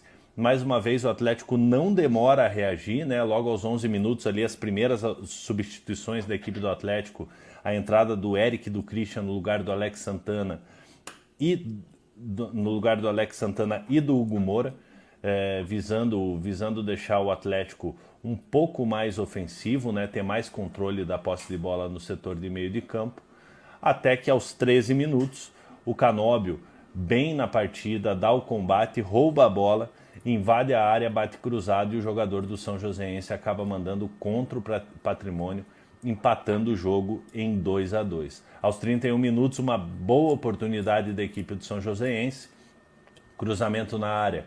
O jogador do São Joséense finaliza. O Bento faz a defesa, a bola ainda toca no travessão, o que poderia ter sido o terceiro gol do, do, do São Joséense. E aos 40 minutos, um golaço do Coelho. Né? Ele limpa dois marcadores da jogada aberto pelo lado esquerdo, é, finaliza e acerta o ângulo do goleiro do, do São Joséense. O São Joséense ainda vai para cima ali, mas sem muito ímpeto. É, tem uma finalização onde a bola pega na rede pelo lado de fora, mas o jogo se encerra em 3 a 2 para a equipe do Atlético Paranaense, o único 100% na competição, 15 pontos em 5 jogos, mais uma vitória de Paulo Turra que vem rodando o elenco para dar minutagens para todos os jogadores até que se se ache né, o time titular, apesar de que todo mundo tem na cabeça e o torcedor do Atlético tem na cabeça mais ou menos ali, é, pelo menos 9, 10 jogadores, é, quem são os titulares da equipe do Atlético, o Paulo Turra ele, ele continua fazendo esse rodízio aí depois de ter feito na partida contra o Foz, nessa partida contra o São Joséense ele faz o rodízio novamente e consegue mais uma vitória para a equipe do Atlético no Campeonato Paranaense. Tá aí a análise do Mug, né, de, do que é que ele viu desse jogo do Atlético, essa virada em cima do São Joséense, né, que, que foi muito importante, ainda mais levando em consideração as condições do jogo, né, só dentro desse rodízio aqui que o Mug falou bem, destacar aqui qual foi o time titular do, do, do Atlético para esse jogo. Tá o Bento no gol, né? Não, não há revezamento no gol, no gol atleticano. Kelvin, Zé Ivaldo, Matheus Felipe e o Fernando, lateral que veio da Chape, né? Pedrinho até entrou no lugar dele durante o jogo. Aí as mudanças que o Mugi destacou, né? Eric na do Hugo Moura, Christian na do Alex Santana, Rômulo na do Vitor Bueno, Coelho entrando no lugar do Vitinho, e aí lá na frente, Pablo e Canóbio. Esse aí, o time do técnico do professor Paulo Turra. Destacar que do lado do São Joséense tínhamos Thiago Primão, né, cara? Thiago Primão, Ricardinho aí que, que o Mug destacou também que fez um dos gols, para quem não lembra, é aquele lateral esquerdo que surgiu no Curitiba. O Ricardinho ele jogou comigo, ele é 8'4, ele é um pouco mais velho né, do que eu, mas a gente chegou a fazer uns coletas junto ali. E ele surge ali naquele time, acho que ele até estava no elenco da Libertadores lá do com Aristizábal, Luiz Mário e tudo mais. Ele surge ali na, na, junto com depois que o Adriano vai embora, ele assume a titularidade, tem uma boa passagem pelo no Curitiba e aí tá no, no São Joséense, acho que já é o segundo ou terceiro ano dele, já nesse é, final de carreira, digamos assim. É, cara, tem, tem uma situação. Esse jogo foi bem atípico, né? Porque o Atlético ele começa tomando gol logo no início, né? Primeiro, segundo, terceiro minuto de jogo ali, o, o Alex Santana dá uma entregada que é costumeira para quem lembra, né? Eu lembro muito bem dele. Ele tem muita qualidade, tem muita técnica no meio campo, é, comanda bem, conduz bem o jogo, mas também erra bastante porque tenta muito. E às vezes só que ele tenta em lugar que não pode, né? e aí acaba perdendo a bola e o Atlético toma esse primeiro gol. E, meu, assim, ó. Aí a gente vai ver, né? Até estava ouvindo a Transamérica hoje, e o Fernando Gomes fez uma brincadeira com o Jairo e com o Piva, que quem está reclamando da grama sintética do estádio do São Joséense está fazendo a mesma coisa do que faziam quando só o Atlético tinha grama sintética na Arena da Baixada. E aí depois ele fala que era uma zoeira tal, e realmente faz sentido, porque a grama sintética do estádio do São Joséense é praticamente a mesma das, da, das canchas que a gente joga pelada por aí, tá? É uma grama sintética que não tem a mesma tecnologia do Atlético, tá? Então, ela realmente é diferente, ela faz diferença no jogo, como a gente está acostumado a ver. A bola corre muito mais, a bola pinga muito mais, e com 49 graus na sombra, como estava fazendo ali naquele sábado, é, aquela borracha, porque a, a, a do, do estádio do São Joséense tem, tem o Daniel pegou, estava ouvindo também aqui, ó, falou da brincadeira do Fernando Gomes que eu, estava ouvindo na mesma hora. É, ela. Aquela borracha ali, cara, ela derrete a chuteira do, do cara. Ela, ela, ela esquenta. E a arena, né, a gente sabe que é aquela famosa fibra de coco, né? Então não é tão quente assim. E até o Atlético postou um stories um pouco antes do jogo, uma câmera é, na, na linha do chão, não sei se esse é o termo correto, que dava para ver assim a, aquele calor, aquele vapor subindo assim de quando a temperatura está muito quente. Então, cara, eu imagino que realmente deva, deva, deva ter sido complicado para os caras jogar ali aquele, aquela partida ali no, no sol de rachar que tinha. Mas também não acho que seja desculpa para não, não desempenhar um bom futebol. Enfim, quero destacar Augustinho Canobi, tem que ser destacado, participou dos três gols, muito importante durante a partida, o uruguaio. É um cara que quem já acompanha a gente há mais tempo sabe que a gente critica bastante, porque se espera bastante pelo valor que foi investido, pelo que apresentou antes de chegar no Atlético, pelo que se espera de um jogador de Copa do Mundo, de uma seleção tradicional como é o Uruguai, e que o ano passado, na minha visão, deixou muito a desejar. Na minha visão, eu coloquei aqui várias vezes que o Canóbio se comportou muito mais como um peladeiro do que como um atleta profissional. E aí a gente estava até conversando com alguns amigos hoje que o Canóbio foi muito bem nesse jogo.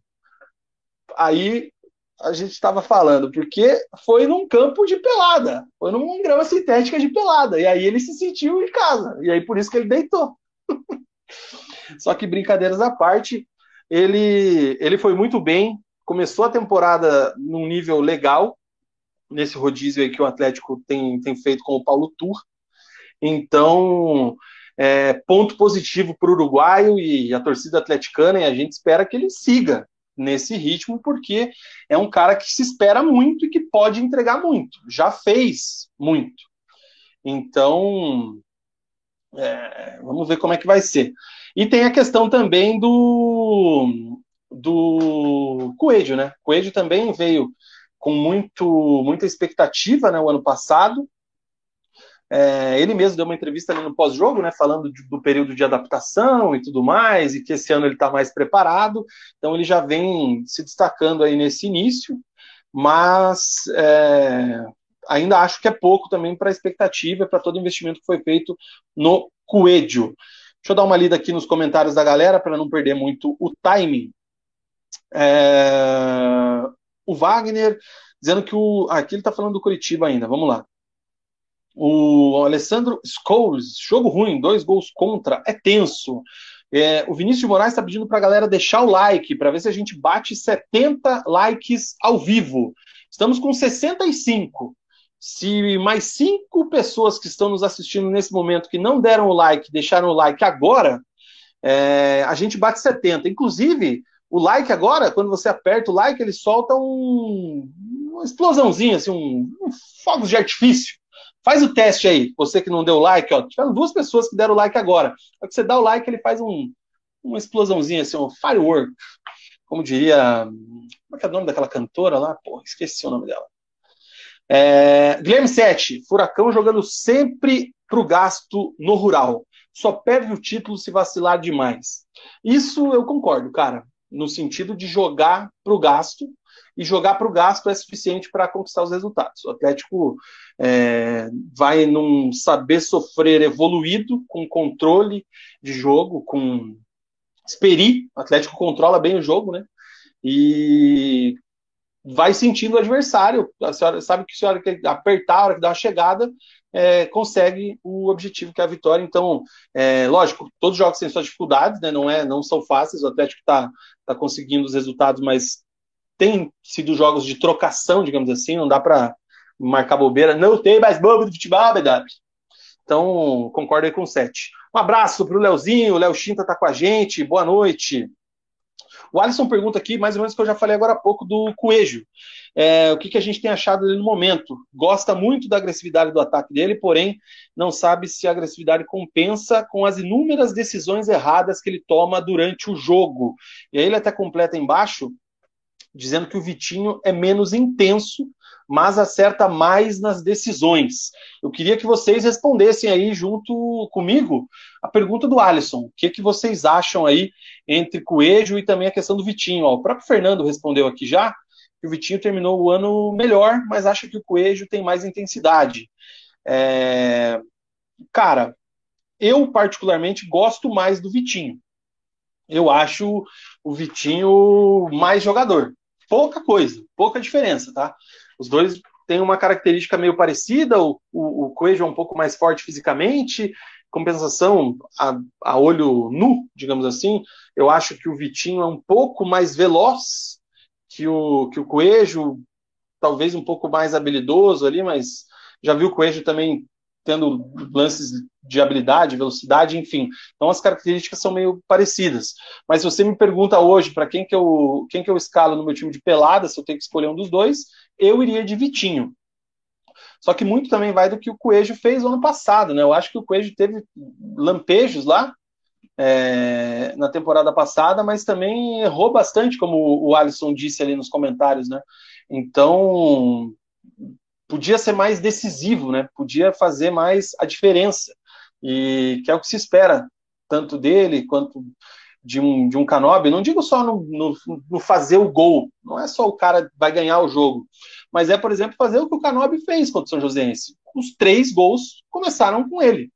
Então ele foi extremamente decisivo. É isso que se aguarda. Não quer que o cara drible o time inteiro, saia lá correndo da lateral direita, lá como, como o vídeo de apresentação dele, né? Para quem não lembra, dava aquele pique lá de 200 mil metros. Mas eu não sei, cara. Eu nesse momento ainda prefiro o Vitinho. O, o Fernando elogia aqui o jogo do Canóbio e critica, né, aponta aqui um pouco o Fernando lateral esquerdo, discreto. Deu muito espaço em alguns cruzamentos. e ele também concorda, completa, que o Zé Ivaldo não é ruim, mas não é a solução para a zaga, para que uma parte da torcida está achando que ele é. Cara, isso aqui é, é uma situação que tem que ser bem analisada, né? Porque todo mundo acha, tá, tá falando dessa questão, todo mundo não, né? Bastante gente está lembrando dessa questão aí do Zé Ivaldo, porque temos o Pedro Henrique totalmente sem crédito com a torcida do lado, né? Então, uma unanimidade é o Thiago Heleno, óbvio, não tem nem o que falar. E aí tem essa questão do Pedro Henrique desacreditado pela torcida. E o Zé Ivaldo vem de uma boa temporada pelo Cruzeiro, na Série B. Então, é aquela coisa, né, cara? Mas eu também já vi muita gente falando que se o Zé Ivaldo se chamasse José Ivaldo e hablasse, ele seria ídolo da torcida atleticana. Mas assim, monstro. Mas como ele se chama José Ivaldo e ele fala, então talvez também às vezes tenha um pouco dessa desconfiança. É, mas eu concordo, acho que ele teria que, que se, se, o Pedro Henrique realmente não se recuperar a confiança, não tem que trazer alguém. É, Fernando critica a estrutura aqui, ó. Apesar do estádio ser legalzinho, acabou a água e refrigerante com 20 minutos de jogo. O chopp logo depois. Não esperavam o público que deu. É, o Leozinho fala pra galera não esquecer de deixar o like, hein? Deixa eu ver se a gente bateu 70. Não. 69, hein? Estamos com 69, 69 likes. Falta um para 70. Quem é que vai deixar o like de número 70? Deixa o like. Apareceu o like. Alguém deixou o like agora. É, obrigado, galera. 70 likes ao vivo. Vamos em busca do 80 aí aos pouquinhos. O Sem Miserinha. O canal estreou essa temporada. Tomara que o ano tomara que ano passado tenha sido de adaptação e agora é só alegria. É, o o Canóbio ele tem ele já jogou quantos jogos? Cinco jogos, titular em quatro e fez um gol.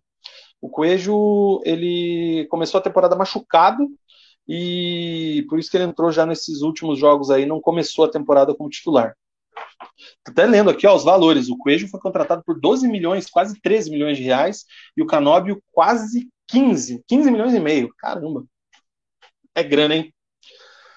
O Dani Loures fala aqui que o estadual serve muito para o Canóbio e para o Coelho. O Fernandão diz que pergunta: o que fez, o que fez bem para o Canóbio? Disputar a Copa do Mundo ou estar disputando o Paranaense? Reflitam.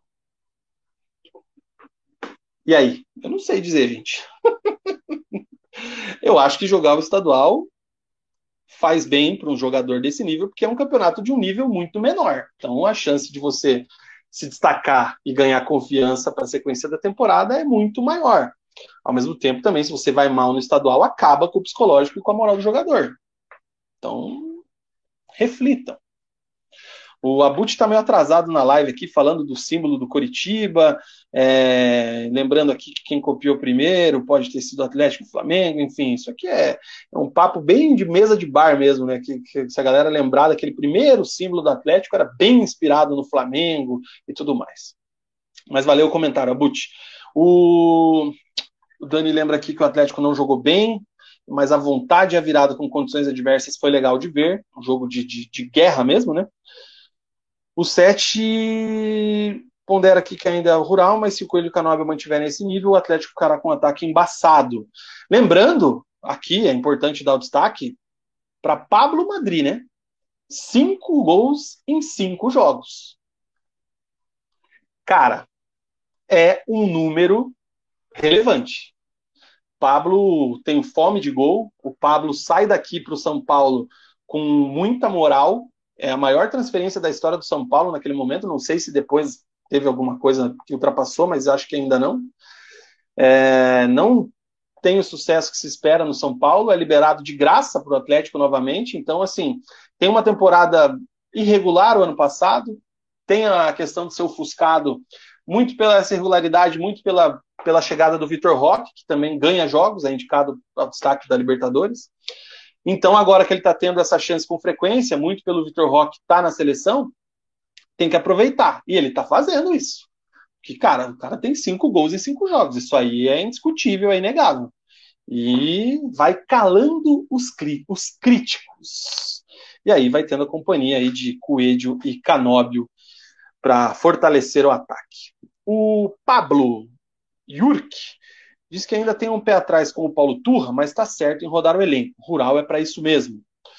O Leonardinho diz que a idade do Coelho, do Coelho ainda dá para evoluir. E se evoluir, será mais jogador que o Vitinho. Mas o Vitinho também é novo, hein?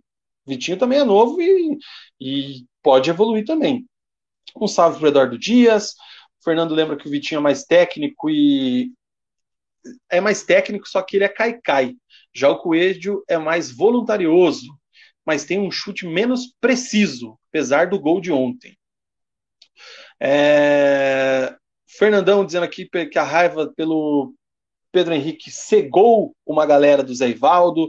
O Mug chegou agora. Um abraço, Mug. Tudo bem? Como é que você tá, cara? Lucas Pedro, Kaique Rocha tem rescisão do Inter depois de ser apresentado oficialmente no Atlético. Qual que é essa resenha aqui, cara? Tô por fora, hein? Preciso dar uma olhada aqui, deixa eu dar uma atualizada aqui, que eu tô, tô por fora desse esquema aqui, cara. Preciso dar um F5 aqui nas páginas aqui para me, me saber o que eu comento.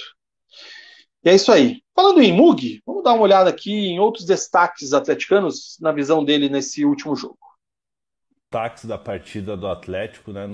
Falando dos destaques da partida do Atlético, né, não dá para deixar de citar o Canóbio, né? O Canóbio tão criticado por nós aqui diversas vezes, parece que vem recuperando é, é, o bom futebol, né? O futebol que se espera dele devido ao alto investimento que o Atlético fez nele, parece que vem vem conseguindo finalmente se adaptar, né? conseguindo, conseguindo lances importantes ali, participando do primeiro gol no lançamento para o Vitor Bueno, no segundo gol é, é, batendo cruzado para o jogador do São Joséense acabar marcando o gol contra. Então o Canóbio fez uma, fez uma boa partida, Coelho também muito bem na partida e Pablo, né? O Pablo matador é, nesse início de temporada aí, cinco jogos, cinco gols, foi titular durante as cinco, durante as cinco rodadas, né? mesmo com esse rodízio que o Paulo Turra é, vem fazendo, muito em virtude também do Vitor Roque tá na seleção, né? Está é, servindo a seleção sub-20 no, no Sul-Americano, e o Pablo vem dando conta do recado. Né? É mais uma pulga atrás da orelha aí do, do, do Paulo Turra que ele vai ter quando o Vitor Roque retornar. Né? Hoje, pelos números do Pablo, né, fica até difícil quando, quando o Vitor Roque retornar que ele, que ele assuma logo de cara a condição de titular. Então o Pablo vem muito bem no Campeonato Paranaense e merece o destaque, merece os parabéns. Peraí, cadê, cadê? Aqui. É, aí, ó, Mug também deu moral pro Canóbio, hein, gente? Muito bom. É, cara, a galera tá falando aqui do Kaique Rocha. O Kaique Rocha é aquele zagueiro, né, que tava no Internacional, tava emprestado pela Sampdoria, né? e, e, não se apresentou e tal, então deve chegar aí no Atlético aí para fortalecer esse sistema defensivo. É isso mesmo, né? Acho que acho que tô, tô na página certa, mas ele é ele mesmo, cara, é isso aí. O pessoal tá dizendo aqui, ó, inclusive o Deco, cadê? Vamos voltar aqui, ó. Que já apareceu a rescisão dele no bid, e aí só falta agora ele ser apresentado no Furacão. Vamos lá, o que mais que temos aqui, cara? O Daniel Loures dizendo que o Pablo, mesmo que irregular, o ano passado fez gols muito importantes, concordo. Fernandão dando uma cornetada aqui nos próximos jogos. Os preços voltaram aos 150 inteira, 75 a meia. Inocentes acharam que os públicos grandes tocariam o coração do Dr. Mário. Tem que ser muito inocente mesmo. Tem que ter começado a acompanhar o Atlético semana passada para achar que Mário iria é, economizar, é, dar essa chance. Não vai, cara, desculpe. Enfim. Guilherme Sete falando aqui, ó, Pablo, Vitor Roque, Vitor Bueno, Terans, Vitinho, Jajá, Rômulo, alguns craques e outros bons jogadores. Dá para criar boas opções no ataque. Cara, você citou o Vitor Bueno, tô gostando muito do começo de temporada do Vitor Bueno, hein? é, é um cara que pode, na minha visão, nesse esquema com três meias, fazer o segundo de meio campo tá? Você pode colocar ali um Fernandinho ou um Hugo Moura, um cara que segura mais ali na, na frente da zaga, até mesmo um Christian. É, e o Vitor como segundo homem junto com o Terans. Eu acho que é uma boa opção para jogos na arena, para jogos em, contra times aí que, que mesmo jogando em casa, às vezes vão se defender mais contra o Atlético. Então, eu estou gostando muito. Eu acho que o Vitor Bueno ele entra mais ou menos, talvez não com a mesma expectativa pela questão do investimento, mas tecnicamente também a situação do Coelho e do Canóbio, porque o Vitor Bueno eu lembro que ele surge muito bem no Santos, tem bons lampejos no São Paulo. E o ano passado no Atlético ele teve também pouquíssimos, mas teve lampejos.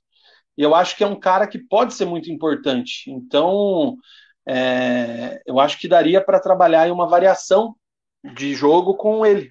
Às vezes, vamos pensar assim, um, uma variação de jogo também, que acho que é mais difícil, né, cara? Mas um Atlético sem os pontas, com o Vitor Roque, com o Pablo, com dois volantes e Vitor Bueno e Terans chegando no ataque.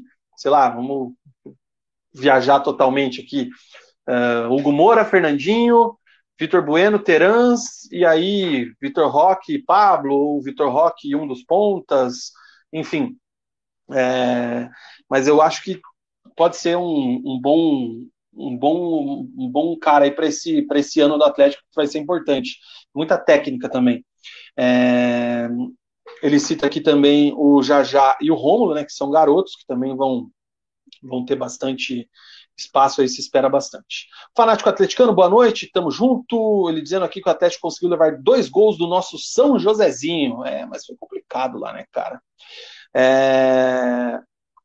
Fernandão falando do Vitor Bueno, que é muito bom tecnicamente. Ele e o Terence podem jogar juntos. É isso aí, só que tem que ter mais intensidade. Cara, o Vitor Bueno tem esse. Eu identifico esse problema também. Eu acho que falta aquela pegada, aquele cara que é mais voluntarioso, aquele cara que é mais ligado, né? É meio que a característica assim desses jogadores mais não sei se mais clássicos para o Vitor Bueno se encaixa, mas é um cara que pode pode jogar ali nesse, nesse ponto, mas precisa ter isso. Se ele vai, por exemplo, não, ele não, ele é o reserva do Terence, então para ele trazer alguma coisa diferente, vai ter que jogar junto. Para jogar junto, ele precisa acrescentar essa voluntariedade no meio-campo, senão o Atlético perde o meio. Você não vai cobrar 100% a marcação do Terans. Então, se ele vai jogar junto com o volante, ele vai ter que ser o cara box to box. Ah, esse termo é massa. O Fanático está curtindo o começo da temporada do Canóbio e o Guilherme Sete concorda com o Fernandão aqui. Cara, é isso aí, ó. Uh, deixa eu ver se eu anotei mais algum destaque aqui. Uh, não, cara.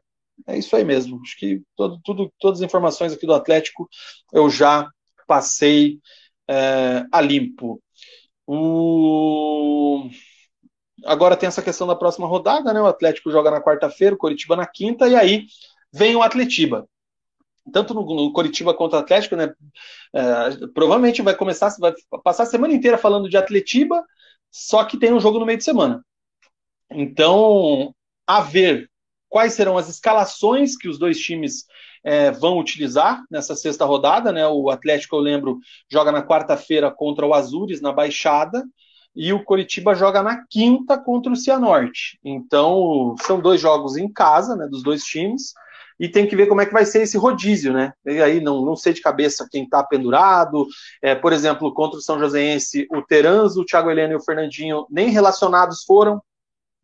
Então eu acho que eles, provavelmente por ser na arena, devem atuar contra o Azures, para não chegar também tão sem ritmo nesse, nesse começo de temporada no clássico. Né? Então, vamos ver aí, mas a gente vai falar bastante do pré-clássico no programa de quinta-feira. Quero lembrar os atleticanos que temos a tier list dos atacantes, dos camisa 9 atleticanos. Está aqui no canal só o corte da tier list. Então, se você às vezes não viu o preleção inteiro de quinta-feira, que deu quase 2 horas e 40, vai aqui no canal, procura ali só a tier list, tem o corte da tier list, onde a gente qualificou os atacantes do Atlético do século, desse século dos anos 2000 para cá, pegamos os caras, os camisas 9, os atacantes de referência e separamos ali. Vai ter uns nomes ali que eu tenho certeza que você vai relembrar e falar, cara, os caras tiraram esse cara do bueiro e lembraram bem, ou vai discordar da nossa análise. Mas dê uma olhada aí. E para a galera que quer acompanhar, quinta-feira a gente vai fazer a mesma lista do Coritiba. O Alessandro, ele diz que lembra a lentidão do Ganso. É, naquela questão do clássico, do jogador clássico ali que eu falei. O Lucas falando aqui reforça, né, que o Vitor Bueno jogou bem no Santos e no São Paulo também. O Fanático fala do Fernando titular. O Fábio Costa.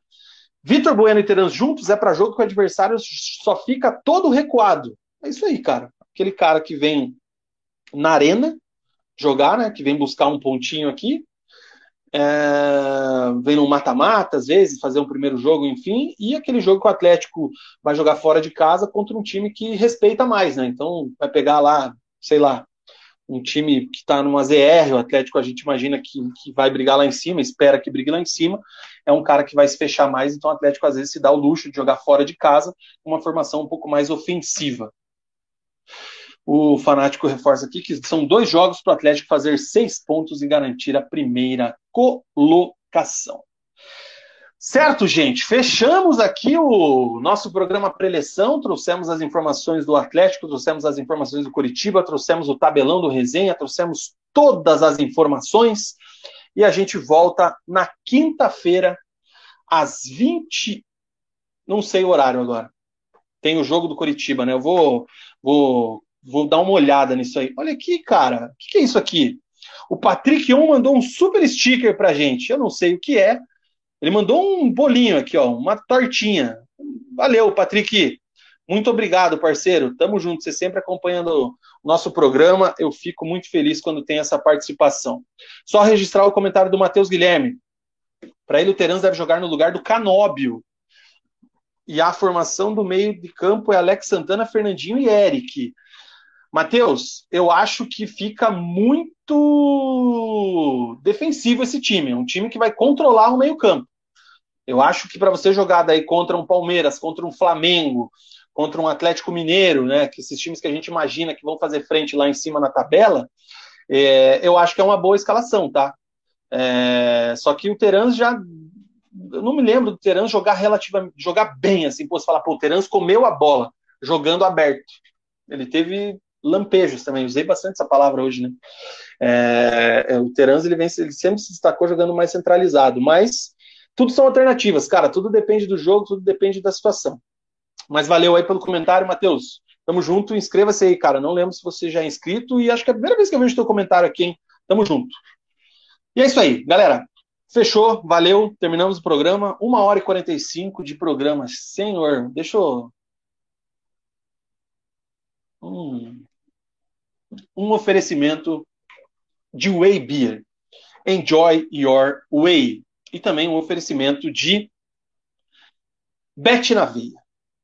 Aposte. Link para você apostar na bio aqui desse vídeo. Um abraço para o Brendo José.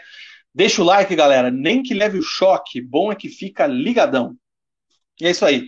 Cara, eu queria bater mais papo com vocês, mas vamos seguir a vida. Semana que, semana que não, quinta-feira a gente está de volta.